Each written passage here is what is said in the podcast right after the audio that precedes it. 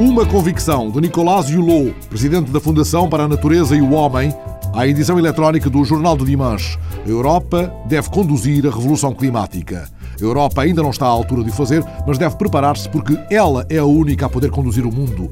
Daqui a seis meses, em Copenhaga, o conjunto da humanidade deve dotar-se dos meios necessários para evitar o pior.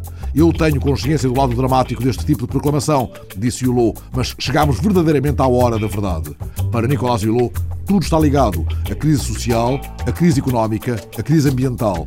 Ou mudamos de modelo de uma maneira revolucionária, ou entramos em zona de tempestades. Um anúncio feito pelo presidente senegalês Abdoulaye Wade, o Banco Verde. O presidente senegalês acaba de anunciar, tal como vem descrito no jornal eletrónico lesafrique.com, a criação de um Banco Verde dedicado aos camponeses, pescadores e pastores, na esperança de impulsionar uma revolução no mundo rural, estimulando a sua autonomia. Uma ideia: copiar as formigas. O ponto de partida, como vem descrito na edição online do Espanhol ABC, da união da natureza, que é sábia, com as matemáticas, que são exatas, só pode surgir uma ideia brilhante.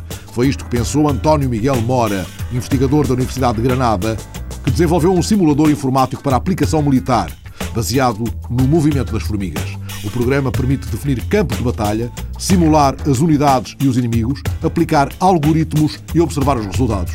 O programa aplica automaticamente algoritmos obtidos na observação das formigas, oferecendo, por exemplo, aos comandos militares a possibilidade de escolherem sempre o caminho mais adequado.